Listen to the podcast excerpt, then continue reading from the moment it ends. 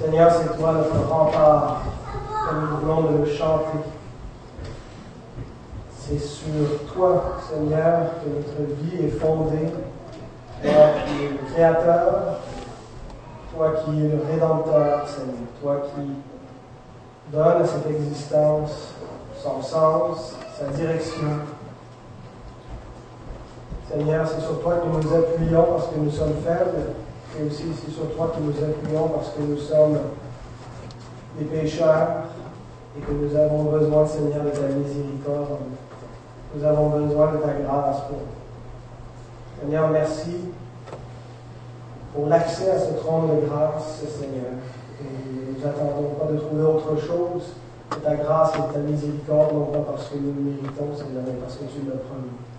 Et parce que tu as montré que tes promesses étaient fidèles en les accomplissant par Christ, en manifestant en lui, en donnant abondamment par lui ta grâce. Et nous voulons ce matin entrer dans ce lieu saint pour recevoir ta grâce, pour recevoir la parole de ta grâce et être édifié par celle-ci. Dispose-nous, car nous tous, à comprendre cette bonne parole. Au nom de Jésus, nous te demandons. Amen. Alors, vous allez ouvrir la parole du Seigneur dans l'Épître aux Hébreux, au chapitre 9. On va euh, continuer avec la lecture des versets 6 à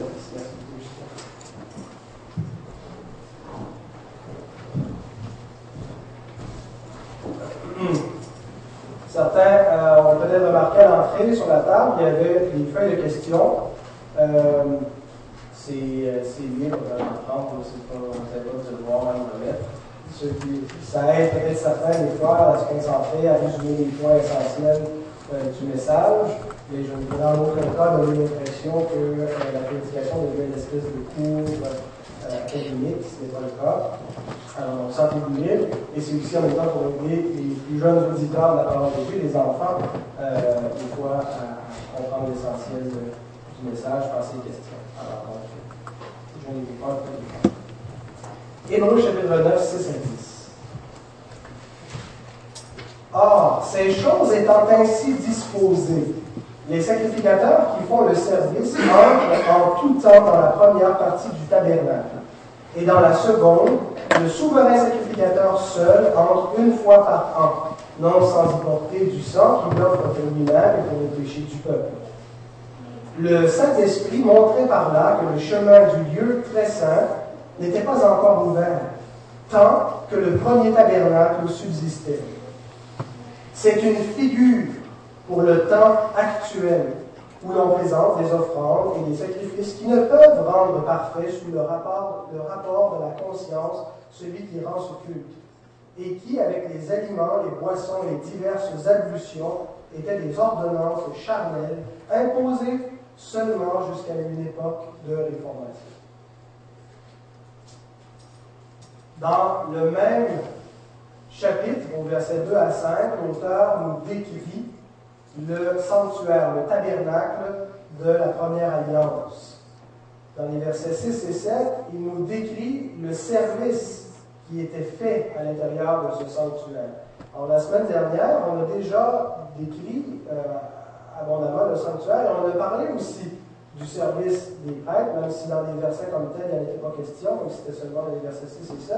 Alors, on ne va pas euh, revenir tellement là-dessus ce matin, mais on va se concentrer davantage sur les versets 8 à 10. Ces versets mettent en lumière la fonction du tabernacle dans le plan global de Dieu. Pas sa fonction seulement dans l'ancienne alliance, mais sa fonction dans l'ensemble du plan de Dieu, c'est-à-dire sa fonction pour les chrétiens, pour les croyants de la nouvelle alliance. Comment dit, la révélation du, tabernacle, euh, Dieu l'a fait aussi dans un but, pas juste pour ceux qui allaient vivre au temps où le tabernacle allait exister physiquement, mais il a une fonction pour les chrétiens, pour qu'on comprenne quelque chose par ce, ce tabernacle et tout le service qui était offert. Il y aura deux points dans euh, mon message de ce matin. Le premier point, c'est le lieu très saint fermé. Et le deuxième point, c'est le lieu très saint ouvert.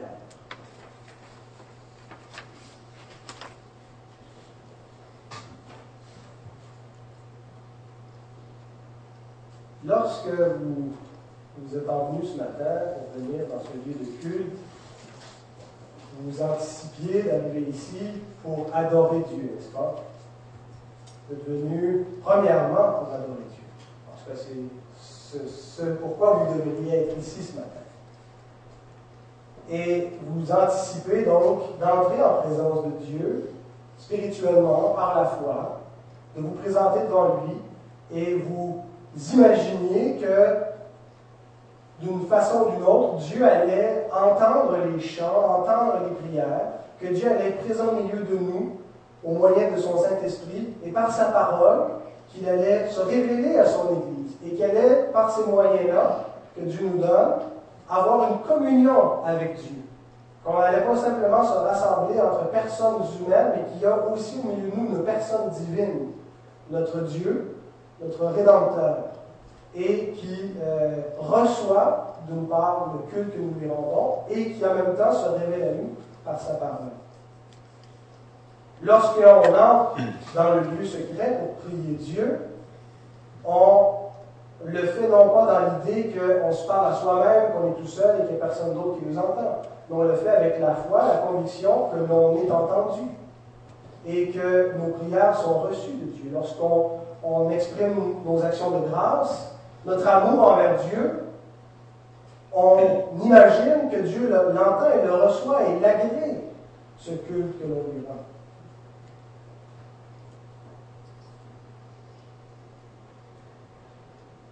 On croit que la prière est efficace, non pas parce que la prière en elle-même a une efficacité, mais parce qu'elle est efficace à cause de celui qui répond à la prière. Donc on croit que la prière, c'est pas parler dans le vide, mais c'est parler à Dieu et que Dieu est tout-puissant et qu'il peut exécuter ce qu'on lui demande, que Dieu intervient dans le monde. Mais quelle serait la conséquence, frères et sœurs, si le lieu très saint était fermé? Avez-vous déjà songé à cela Que le lieu saint, c'est-à-dire l'accès à la présence de Dieu, s'il était fermé, quelles conséquences aurait-il l'auteur de l'Épître aux Hébreux nous présente le Saint des Saints comme étant un lieu qui a déjà été fermé. Que le lieu de la présence de Dieu, ou plutôt l'accès à Dieu, l'accès à son trône de grâce, il nous dit il fut un temps où il n'y avait pas d'accès, où c'était refermé. Et il nous le présente dans le même texte comme étant un lieu maintenant qui est ouvert, un accès que, que nous avons. Je pense qu'une bonne façon d'apprécier ce qu'on a, c'est d'imaginer ce que serait notre vie si on perdait. Ah, on fait tous ça par moment, on imagine qu'est-ce qui m'arriverait si je perdais mon épouse, mon époux, mes enfants, mes parents? Ah, quand on y songe intensément, on est parfois saisi d'une tristesse, d'une peur, et puis on, se dit, il faut, vraiment que j'entende ça, que je les apprécie, que je leur montre que je les aime, parce que si je mets à les perdre et que. Euh, ah, donc, qu'est-ce qui arriverait si on perdait l'accès à ce lieu saint? Alors, ce matin, c'est ce qu'on va faire ensemble. On va imaginer les conséquences et je vous suggère trois conséquences. Trois conséquences, trois effets qu'aurait la, si le lieu saint se refermait. Premièrement, la fin de l'adoration. Le lieu très saint est synonyme d'adoration d'entrer dans le lieu où Dieu se trouve pour lui apporter nos louanges, nos prières. Si le lieu saint n'était pas ouvert, si nous n'avions pas accès à Dieu par la foi grâce à la médiation de Christ, eh bien nos prières, nos louanges et tout notre culte serait semblable aux autres religions de ce monde. Savez, on a une grande prétention, les chrétiens, on, se pense bien meilleur que tout le monde. En fait, on ne se pense pas meilleur que tout le monde, mais on pense que nous sommes les seuls à avoir accès à Dieu. Lorsqu'on regarde l'ensemble des religions, on ne croit pas que ce soit un véritable chemin pour pouvoir se présenter devant Dieu, non pas parce que nous l'avons décidé ici, mais parce que nous croyons que l'Écriture est la révélation autoritaire de Dieu, que c'est sa parole, et Dieu nous dit qu'il y a un seul chemin pour aller à lui, c'est par le Christ. Et donc, si ce chemin n'existait pas, s'il n'était pas révélé, s'il devait se refermer pour nous, bien, on serait semblable, comme, comme on voit toutes les autres religions, un culte d'homme mais qui dont la, la, louange ne monte pas tellement plus haut que le plafond. Il n'y aurait pas de communion avec Dieu. On ne pourrait plus bénéficier de la présence du Seigneur, qu'on soit seul à la chercher sa face ou qu'on soit deux ou trois rassemblés en son nom. Jésus nous promet qu'il est au milieu de nous quand on se rassemble en son nom. Mais si le lieu saint était fermé, il ne serait plus au milieu de nous. Comment la vie nous apparaîtrait-elle une fois enfermés en dehors du lieu saint? Imaginez que désormais la lecture de la parole de Dieu et la prédication des Écritures ne vous interpellerait plus jamais comme la voix du bon berger qui s'adresse directement à vous dans vos cœurs, qui produit la foi et la conviction par la vérité. Parce que c'est par la présence du Seigneur, c'est par l'accès à son trône que cette parole agit de cette manière en nous, dans notre, âme. Terminez la paix intérieure du Saint-Esprit, l'œuvre de sanctification en nous, l'illumination. Dieu n'est plus présent, Dieu n'est plus accessible. Deuxième conséquence, ce serait aussi la fin de l'évangélisation. Et je ne veux pas dire l'évangélisation seulement au sens de gagner des âmes au Christ en, leur annonçant l'évangile, mais je parle de manière plus générale de l'évangélisation comme étant l'impact des chrétiens dans le monde comme le sel euh, de la terre, comme la lumière du monde. cet impact-là, ce n'est pas simplement comme telle l'évangélisation, de proclamer l'évangile, mais c'est l'ensemble de l'influence du christianisme que, le christianisme a eu dans le monde pour purifier les institutions, pour euh, faire progresser les civilisations vers euh, des valeurs plus conformes au bien, selon la parole de Dieu. Ce qui rend le témoignage chrétien puissant et ce qui le rend différent de tous les autres témoignages, c'est la présence de Christ avec ceux qui témoignent. Et c'est spécifiquement cette promesse qui accompagne la grande commission que Jésus donne à ses disciples, on lit dans Matthieu 28, 19 à 20, c'est Philippe, il Matthieu 28, 19 à 20. Allez, faites de toutes les nations des disciples, les baptisant au nom du Père, du Fils et du Saint-Esprit, enseignez-leur à observer tout ce que je vous ai prescrit, et voici, je suis avec vous tous les jours jusqu'à la fin du monde. La raison expresse qui permet aux disciples de Christ de faire d'autres disciples, qui permet à l'Église d'avoir un impact dans le monde, c'est cette promesse. C'est parce que Jésus dit, je suis avec vous jusqu'à la fin du monde, et ainsi vous pourrez faire de toutes les nations des disciples. Parce qu'il ne les envoie pas seuls, pas, ça ne repose pas sur eux seulement, mais la puissance de Christ les accompagne parce que Christ est avec eux directement pour faire cette œuvre. La puissance de l'Église, l'autorité de son message, l'efficacité de ses œuvres dans le monde depuis le commencement viennent du fait que Christ est assis à la droite du trône de Dieu. Il y a un homme qui nous représente, qui, a pénétré dans le Saint Sanctuaire, et que par lui, nous avons accès à ce ciel, à toutes les bénédictions du ciel, à la puissance d'en haut pour faire l'œuvre ici en bas. Lorsque Jésus nous enseigne à prier par son nom, lorsqu'il nous dit qu'il va nous envoyer le Saint-Esprit en son nom, il veut qu'on comprenne ceci, que l'efficacité de la prière et que la présence de Dieu dans nos vies passe par sa personne, passe par sa médiation. Et on a parfois tendance à envisager la médiation de Christ seulement en rapport avec sa mort. Quand on pense à Jésus médiateur, on pense au fait que Jésus est mort, donc il s'est rendu garant pour nos péchés, il a porté notre péché. C'est tout à fait vrai que Christ est médiateur dans ce sens-là. Mais la médiation de Christ va au-delà de sa mort. Ce n'est pas seulement une œuvre qui a eu lieu dans le passé dans laquelle on puise comme un acte définitif passé. La médiation de Christ, c'est un acte continuellement présent que Christ fait en ce moment. Il est médiateur en ce moment à la droite de Dieu. Il est l'intercesseur premier de son Église. Et c'est grâce à cette médiation-là que l'Église a une puissance. Une puissance spirituelle pour poursuivre l'œuvre de Christ sur la terre. Et les apôtres attribuèrent unilatéralement la vitalité de leur ministère, les fruits de leur labeur à cette puissance. Paul écrit ceci dans l'Épître aux Colossiens. C'est lui que nous annonçons, exhortant tout homme et instruisant tout homme en toute sagesse, afin de présenter à Dieu tout homme devenu parfait en Christ. C'est à quoi je travaille en combattant avec sa force, qui agit puissamment en moi.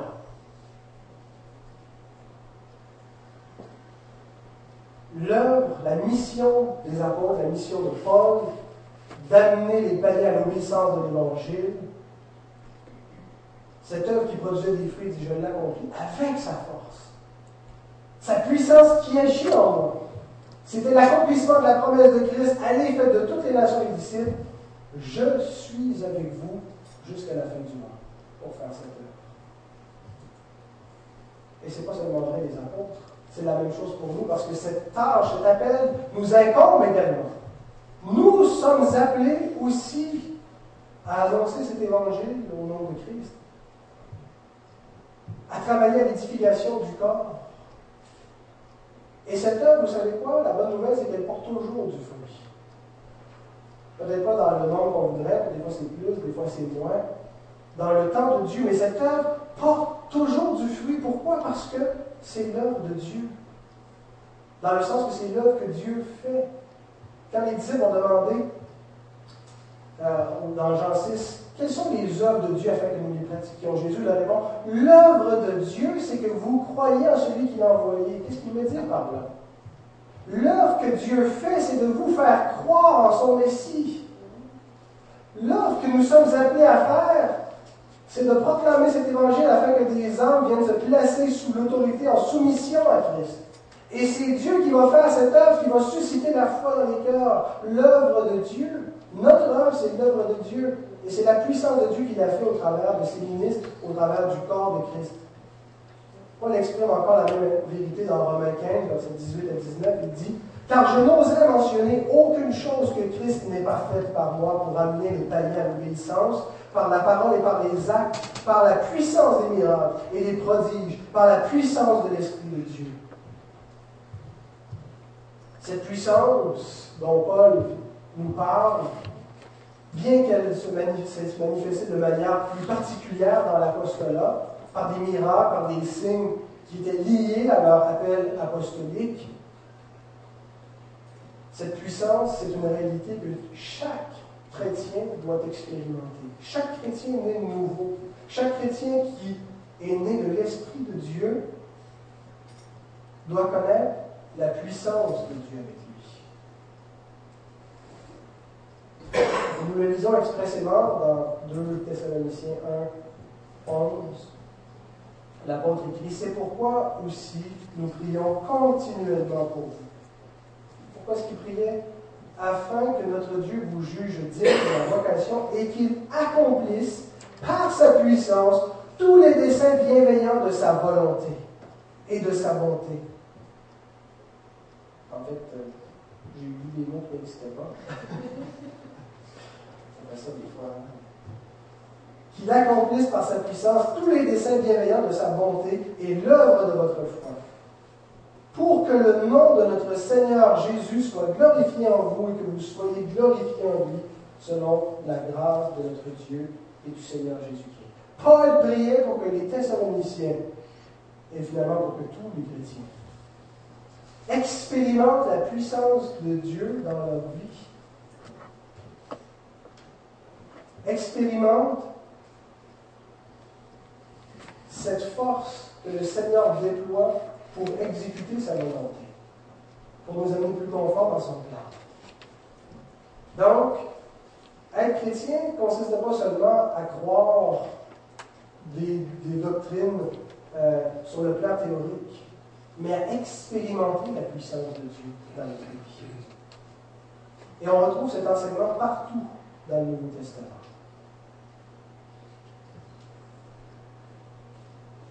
Vous noterez que ce dynamisme, le mot dynamisme vient du, grec, qui veut dire puissance, que ce dynamisme du peuple de Dieu s'est manifesté par l'Église, surtout après que Christ ouvrit le sein des saints. On ne voit pas dans l'histoire du peuple de Dieu, on sait que le peuple de Dieu commence pas euh, rendre compte qu'il y avait un peuple de Dieu avant la, mort et la résurrection de Christ, c'est le peuple de Dieu de l'Ancienne Alliance, mais on ne voit pas le peuple de Dieu animé d'une telle puissance, connaître la vigueur par l'Esprit de Dieu, voir une telle expansion avant le moment où Christ est remonté, il a ouvert le sein des saints pour le peuple de Dieu. Il y a quelque chose qui est associé directement de notre expérience chrétienne, de l'expérience que nous faisons de Dieu, au fait que le sein des saints est ouvert. Et Jésus lui-même a déclaré, Jean 16, verset 7, Je vous dis la vérité, il vous est avantageux que je m'en aille car si je ne m'en vais pas, le consolateur, c'est-à-dire le Saint-Esprit, ne viendra pas vers vous. Mais si je m'en vais, je vous l'enverrai. La puissance du royaume de Dieu sur terre est liée au fait que Christ est remonté à la droite du trône de la majesté céleste et qu'il s'y tient pour nous, qu'il nous garde cet accès ouvert et que les bénédictions en viennent, en descendent de là sur nous. Alors on peut supposer avec raison que si le Saint des Saints se refermait, nous serions privés de la présence, de l'efficacité, de la force du Seigneur dans notre œuvre. L'œuvre que nous tenterions de faire si le lieu saint est fermé demeurerait stérile. les seuls résultats qu'on pourrait produire seraient des résultats humains. Il serait impossible d'engendrer quoi que ce soit de l'Esprit de Dieu. Jean nous dit que tous ceux qui ont reçu la parole hein, sont nés non pas de la volonté de l'homme, on de l'homme et de la volonté de la chair, mais sont nés de Dieu. Que c'est une œuvre spirituelle, que c'est l'œuvre de Dieu même. Mais ce serait impossible de connaître cette œuvre-là, de produire ces fruits-là, si le lieu saint n'était pas ouvert. La prédication ne pourrait d'aucune façon produire l'évangile. Dans l'histoire, la prédication de l'Écriture, la prédication de l'Évangile a façonné les civilisations. Quand on regarde, on lit l'histoire de l'Occident, pas juste de l'Occident, mais de l'histoire orientale, quand on voit ce qui se passe avec l'arrivée du christianisme dans toutes les civilisations, comment ça bouleverse positivement le monde. Il n'y aurait rien eu de tout ça. Il n'y aurait aucune conversion, il n'y aurait aucune transformation qui serait faite par la proclamation de la parole de Dieu. Quand on vient ici semaine après semaine et qu'on est exposé à la parole de Dieu, vous savez ce qui se passe? On t'en prendre un gros bain de soleil comme Moïse, hein, qui était en face de Dieu et qui, lorsqu'il est redescendu, son visage brillait. C'était une, espèce d'allégorie pour nous montrer que la gloire de Dieu avait resplendi sur lui. Mais il voilait son visage parce que la gloire de l'ancienne alliance était une gloire temporaire qui allait disparaître. Et Paul nous dit maintenant, la gloire que nous contemplons dans ces choses, dans ces vérités célestes qui nous sont exposées dans la nouvelle alliance, qui sont proclamées par les ministres, c'est une gloire éternelle. Et nous la contemplons sans voile. Pourquoi? Parce que Dieu veut que nous nous y attachions. Il veut que l'on contemple cette gloire parce qu'en la contemplant, elle produit un effet sur nous. Elle change notre façon de penser, elle change notre façon d'agir, notre façon de parler, notre façon de voir le monde. Elle nous rend meilleurs parce qu'elle nous rend semblables à Christ. Eh bien, si le lieu saint est fermé, on ne verrait pas cette gloire. Il n'y a aucun effet. Donc, ce serait la fin de l'évangélisation parce qu'il n'y avait plus aucun évangile à prêcher. C'est la troisième conséquence, la fin de l'évangile. J'ai dit la fin de l'adoration, la fin de l'évangélisation et la fin de l'évangile. La preuve, frères et sœurs, que notre évangile vient de Dieu et non des hommes, c'est qu'il y a une puissance qui lui est associée. Paul déclare ceci, Romains 1, verset 16 car je n'ai pas point honte de l'Évangile. C'est une puissance de Dieu pour le salut de quiconque croit. L'Évangile, ce n'est pas simplement un concept théologique. Ce n'est pas seulement une rhétorique religieuse, un discours philosophique.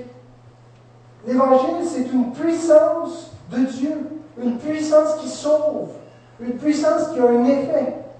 Ce message que Dieu envoie produit quelque chose. C'est ce message qui a bouleversé le monde au premier siècle. Il est impossible de comprendre le monde dans lequel on vit si on ne comprend pas qu'au premier siècle, il y a un message, l'Évangile, qui a été placé en les mains de, de, 12 apôtres qui l'ont répandu partout autour du bassin de la Méditerranée. Ça a bouleversé le monde, ça a changé le cours de l'histoire.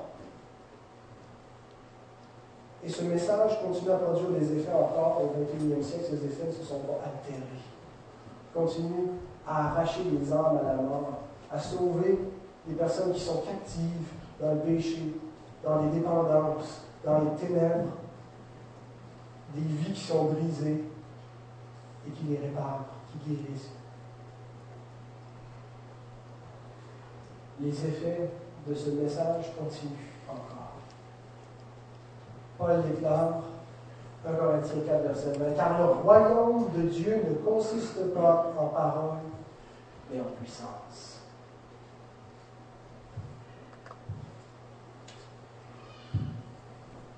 Les fruits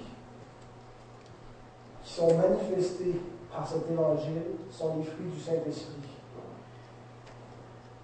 Et si ces fruits-là n'étaient pas, eh bien, il n'y aurait rien pour attester l'origine divine de ce message.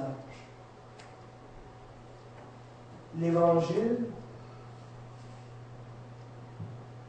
que nous avons est, véritable et il est puissant. Vous savez pourquoi? Parce que le Dieu très saint est ouvert. Lorsqu'on dit à un pécheur qu'il peut trouver le pardon pour ses péchés, qu'il peut obtenir la vie éternelle, qu'il peut se réconcilier avec Dieu, autrement dit, il a accès pour revenir à Dieu, c'est qu'on est en train de lui dire, la voie est ouverte. Et la seule raison que ce message-là va produire un effet puissant dans sa vie, va faire une véritable transformation, c'est parce que la voie est véritablement ouverte. Parce que l'évangile qu'on lui dit n'est pas faux, mais il est vrai. Et c'est ce qui lui donne sa puissance. Mais si le lieu saint est fermé, ce message-là n'aurait plus de puissance. Il n'y aurait plus d'évangile. Nous voyons après la chute de l'homme Dieu a banni l'homme.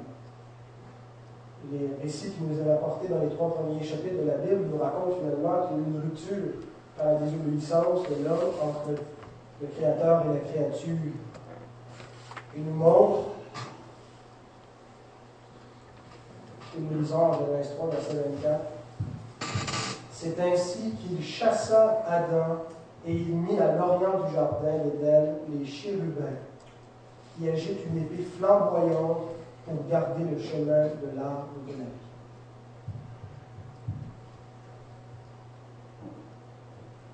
Les chérubins symbolisent quelque chose. L'impossibilité pour l'homme d'entrer à nouveau en présence de Dieu. La séparation avec Dieu quelque chose d'extrêmement tragique. Ce n'est pas simplement des récits poétiques, ça nous décrit une vérité spirituelle. Ça va dans le monde parce que l'homme est séparé d'avec Dieu.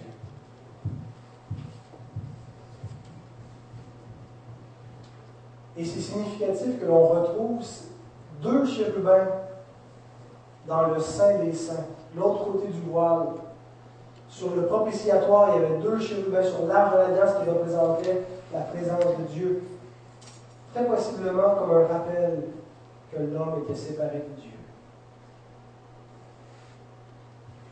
Que l'ouverture du Saint des signifie le renversement de cela. Que l'homme n'est plus séparé de Dieu.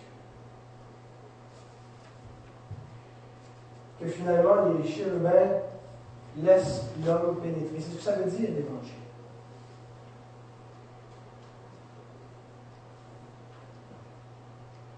Or, on ne peut pas envisager de plus grande bénédiction pour l'humanité que l'ouverture pleine, large du chemin qui mène au sein des saints.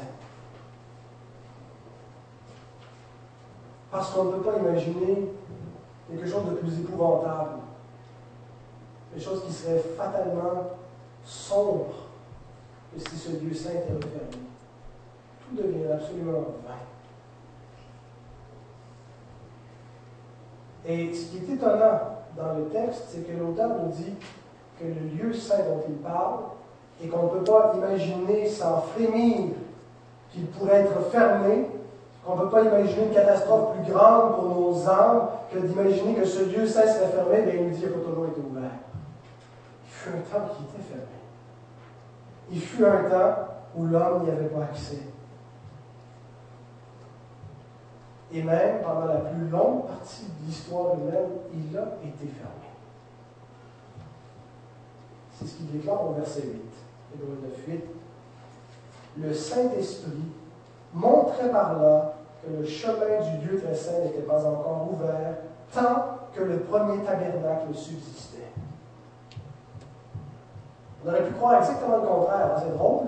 On aurait pu croire que le tabernacle indiquait qu'il y avait un accès à la présence de Dieu.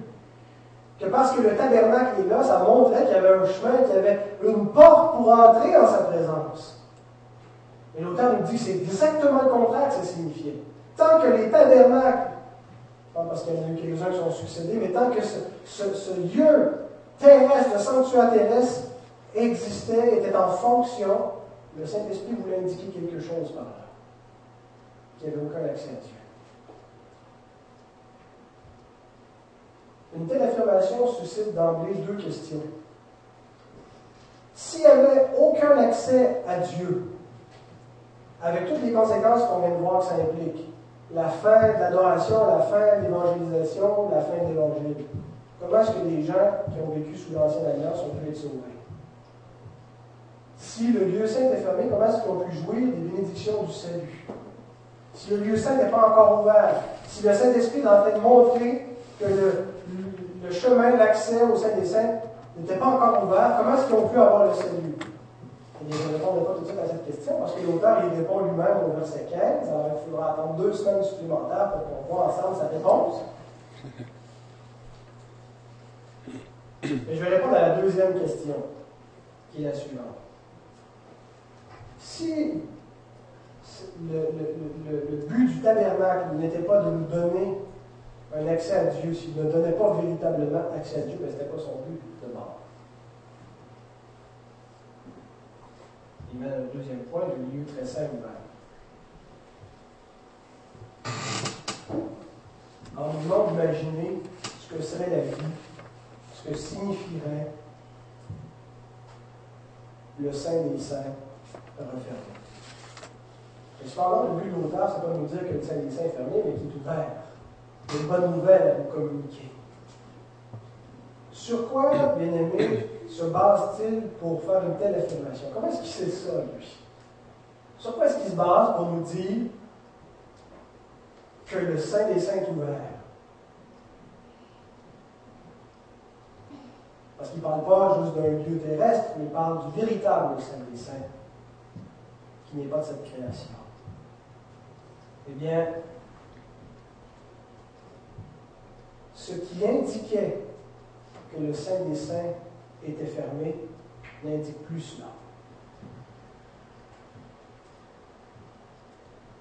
Le tabernacle, on l'a vu, était composé de deux chambres. Le lieu saint et le lieu très saint, le Saint des Saints. Et les prêtres accomplissaient un service à l'intérieur de ce tabernacle. Ce, service qu'ils accomplissaient euh, était un, symbole de la rédemption. Ils accomplissaient symboliquement la rédemption, mais non pas réellement. Et le fait que année après année, le Saint des Saints demeurait fermé, même si on y amenait du sang, même si on opérait le, grand jour des expiations. Le Saint des Saints demeurait fermé, l'expiation était toujours à recommencer. Ça démontrait quelque chose. Ça démontrait qu'il n'y avait pas eu de rédemption réelle. Le Saint-Esprit montrait par là que le véritable accès à Dieu n'était pas encore ouvert. Oui, une fois par année, il y avait bel et bien un homme qui rentrait dans le Saint des Saints, mais ce Saint des Saints-là était purement symbolique. C'était un sanctuaire fait de main d'homme. Alors, le tabernacle avait une double fonction pédagogique, c'est-à-dire qu'il enseignait deux choses. Il préfigurait l'œuvre de Christ, c'est ce qu'on a vu la semaine dernière. Et deuxièmement, il indiquait que le ciel était encore fermé, tant que subsistait le premier tabernacle. Alors, lorsque l'auteur dit, lorsqu'on voit même le Nouveau Testament, parce qu'il s'adresse premièrement aux Juifs, que le, temple va être détruit, que le, temple n'est plus nécessaire. Ce n'était pas une mauvaise nouvelle. En tout cas, ceux qui leur annonçaient ne le voyaient pas comme une mauvaise nouvelle. Il est en train de leur dire Réjouissez-vous, contraire, parce que tant qu'il subsiste, ça vous indique une mauvaise nouvelle, ça vous indique que vous n'avez pas accès à Dieu. Mais lorsque le statut officiel de, ce sanctuaire disparaîtra, ce sera le signe que l'accès à Dieu est ouvert. Et on arrive au verset 9, et l'auteur dit ceci. C'est.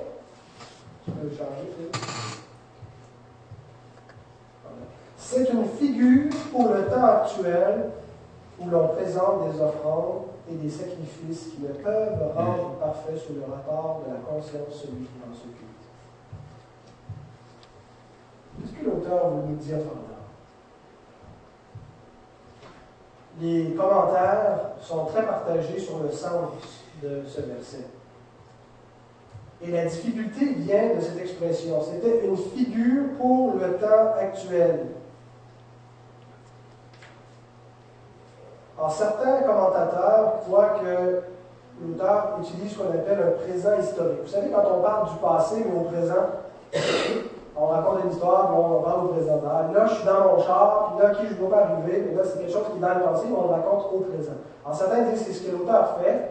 Il nous dit au présent ce qu'était le sanctuaire et qu'il était une figure pour les gens de ce temps-là. Le temps actuel serait le temps passé, finalement.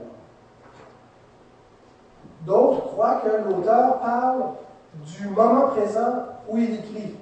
Il dit que c'était une figure pour le temps actuel qui est toujours là, où il y a encore des sacrifices qui s'offrent et qui sont inefficaces.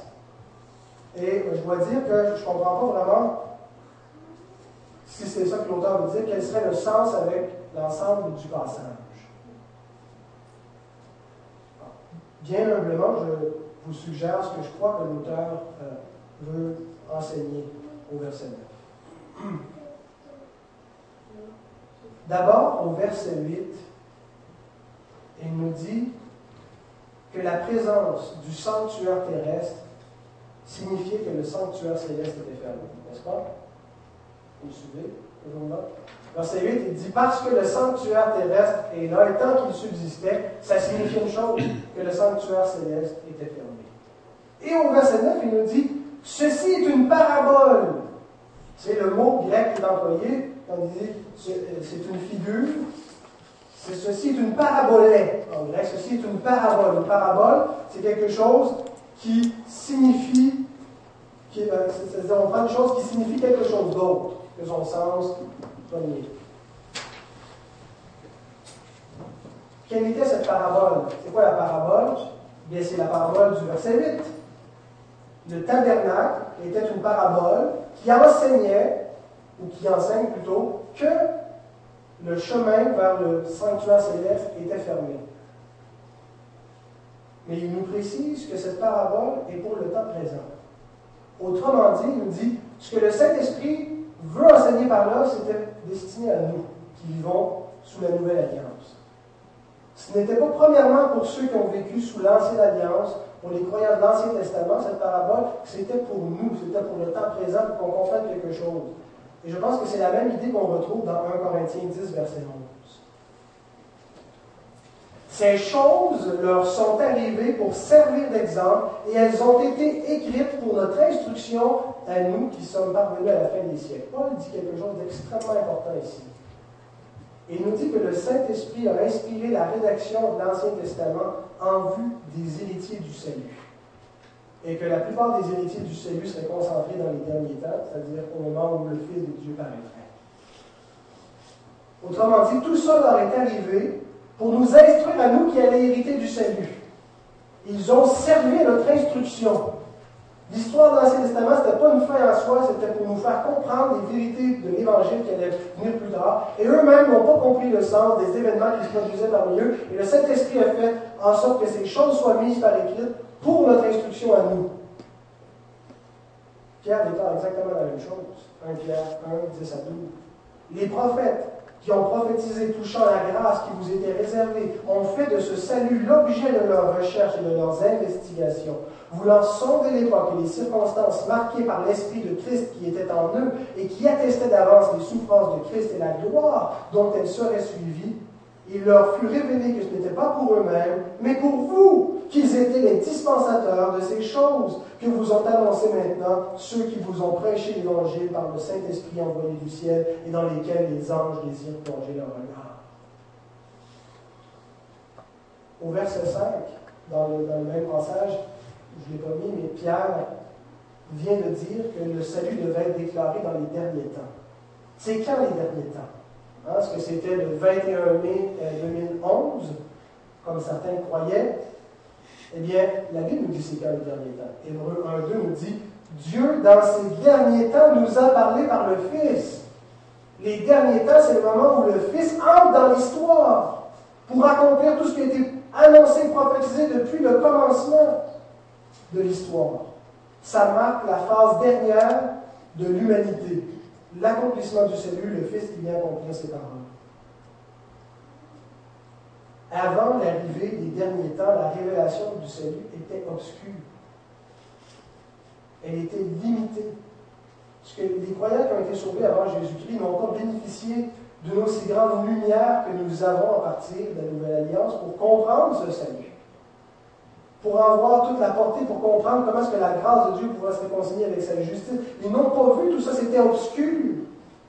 Et c'était limité à un nombre extrêmement restreint. La Bible appelle ça un petit reste parmi le peuple de Dieu qui était sauvé.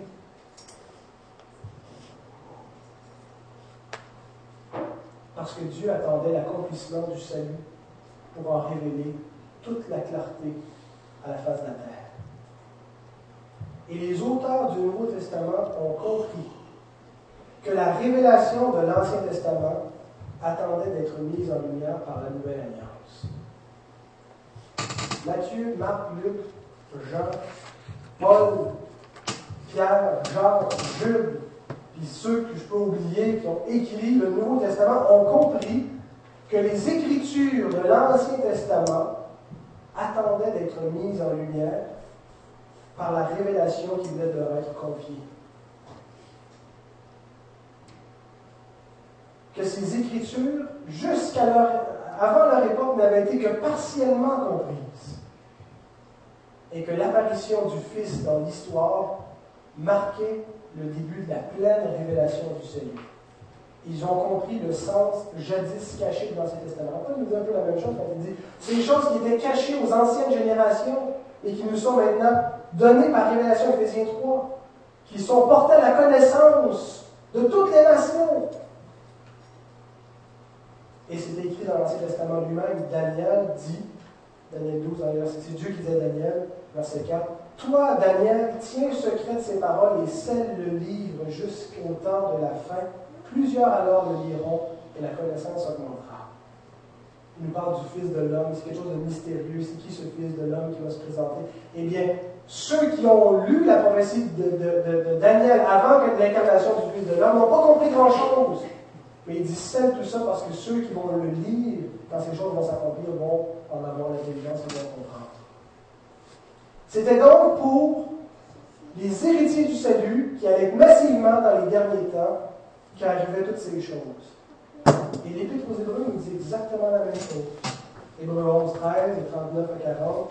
C'est dans la foi qu'ils sont tous morts sans avoir obtenu les choses promises, mais ils les ont vues et saluées de loin.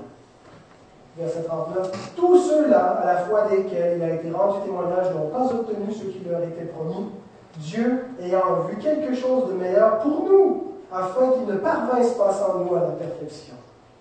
Donc, pour revenir à notre passage, ce que l'auteur déclare, c'est ceci. Le sanctuaire terrestre, le tabernacle, était une parabole pour ceux qui vivraient dans les derniers temps. C'est une parabole, ce qu'il nous dit. Euh, c'est une figure pour le temps actuel. C'est une figure, une parabole pour nous. Le sens de cette parabole a seulement été révélé au peuple de la Nouvelle Alliance. Or, que devait comprendre ce peuple Que devaient comprendre les croyants de la Nouvelle Alliance que n'ont pas compris les croyants de l'Ancienne Alliance Deux choses. Je termine avec ça. Premièrement, que la fin du tabernacle annonce l'ouverture du lieu très saint. La première chose qu'il devait comprendre, c'est ce qu'il nous dit au verset 8. Le chemin du lieu très saint n'était pas encore ouvert tant que le premier tabernacle subsistait. Donc, conséquemment, quand le premier tabernacle ne subsiste plus, c'est-à-dire qu'il n'est plus en fonction, il n'est plus en office devant Dieu, pourquoi? Ben, C'est un signe que le, chemin au lieu très saint est ouvert. Les chrétiens furent les premiers à saisir que le temple n'accomplissait pas la vraie rédemption. On ne sait pas ce que comprenaient ceux qui, année après année, répétaient ces sacrifices et espéraient obtenir le pardon par cela. Mais les chrétiens ont compris que ces sacrifices-là n'obtenaient pas la véritable rédemption. Ils ont été les premiers à comprendre que la présence du temple rappelait constamment que cette rédemption se faisait encore attendre. Et ils ont compris aussi quelque chose d'extrêmement important pour, tous les juifs qui sont devenus chrétiens, c'est-à-dire tous les juifs qui ont reconnu le Christ comme l'envoyé véritable, le Messie, c'était que la fin du temple et le passage à la Nouvelle Alliance ou au christianisme ne signifiait pas la fin du judaïsme, mais son accomplissement. On parle parfois d'une théologie de remplacement. Israël a été remplacé par l'Église. Mais il n'y a rien qui, soit moins biblique que ça. Israël se poursuit. En fait, les promesses que Dieu a faites n'ont pas été oubliées. L'alliance n'a pas été laissée de côté. Les bénédictions que Dieu avait pour Israël, il ne les a pas retenues. Tout a été accompli et tout a été donné, premièrement à son peuple et ensuite à toutes les nations en Jésus-Christ. Alors, ça ne signifiait pas la fin. Vous savez, quand Jésus parle avec la Samaritaine, il dit si vous faut adorer à Jérusalem ou sur le mont Garizim, il dit il leur vient et c'est maintenant où ce n'est ni à Jérusalem, ni sur cette montagne que vous adorerez. Tu en train de dire que ça n'aura plus aucune espèce d'importance, le temple dans l'adoration. Et combien de fois Jésus est en train de, renverser les traditions juives en disant le temple dans lequel vous vous conviez, je vous dis, il ne restera pas ici pierre sur pierre qui ne soit pas renversé. Est-ce qu'il ne choquait pas parce que ce qu'il est en train de leur dire, c'est que Dieu va vous abandonner. Mais les disciples ont compris après coup que la disparition du temple ne signifiait pas la fin de l'accès à Dieu, mais le commencement de l'accès à Dieu. Et ça, c'était une parabole que n'avaient pas compris les générations précédentes. La deuxième chose qu'ils ont compris, c'était les limitations du sanctuaire terrestre. Dans ce sanctuaire terrestre, verset 9 et 10, il présente des offrandes, des sacrifices qui ne peuvent rendre parfait sous le rapport de la conscience celui qui rend ce culte, et qui, avec les aliments, les boissons les diverses ablutions, étaient des ordonnances charnelles imposées seulement jusqu'à une époque de réformation.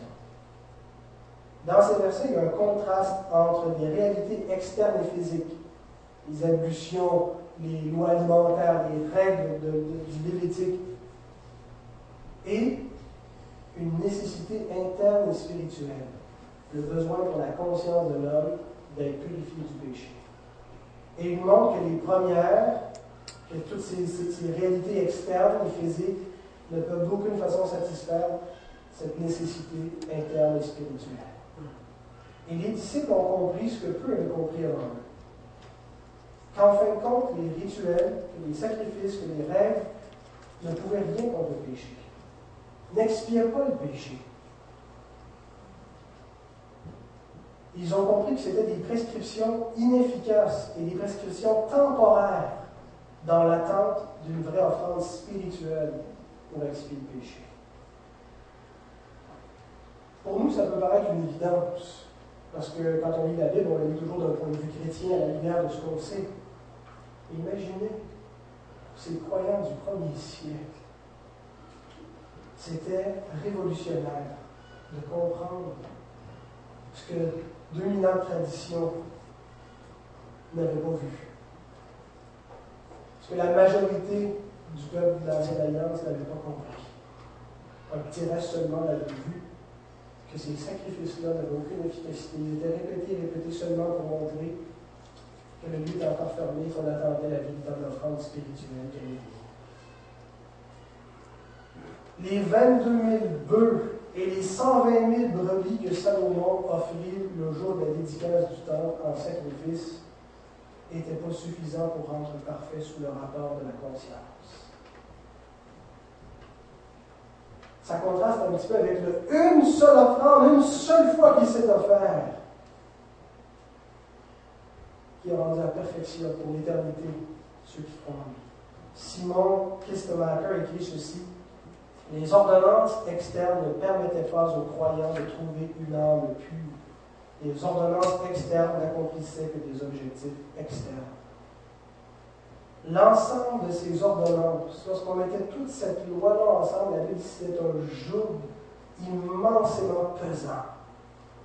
Et le livre des actes va jusqu'à dire, quand certains judaïsants veulent mettre ce joug sur le dos des païens, vont dire si vous ne suivez pas ces règles, vous ne pouvez pas être dans l'alliance, vous ne pouvez pas être sauvés. C'est pourquoi est-ce que vous voulez mettre sur eux un joug que ni nous, ni nos pères ont été capables de porter? En comprenant que tous ces, rituels et que ce sanctuaire avait une valeur, seulement une valeur symbolique, parabolique, les croyants de la Nouvelle Alliance devenaient de facto affranchis de ce jour, libérés de ce jour qui leur avait jamais apporté quelque paix de conscience. Et l'auteur, dans les versets qui suivent, s'apprête maintenant à leur décrire le chemin ouvert, la route vivante du lieu Et c'est ce que nous allons voir la semaine prochaine.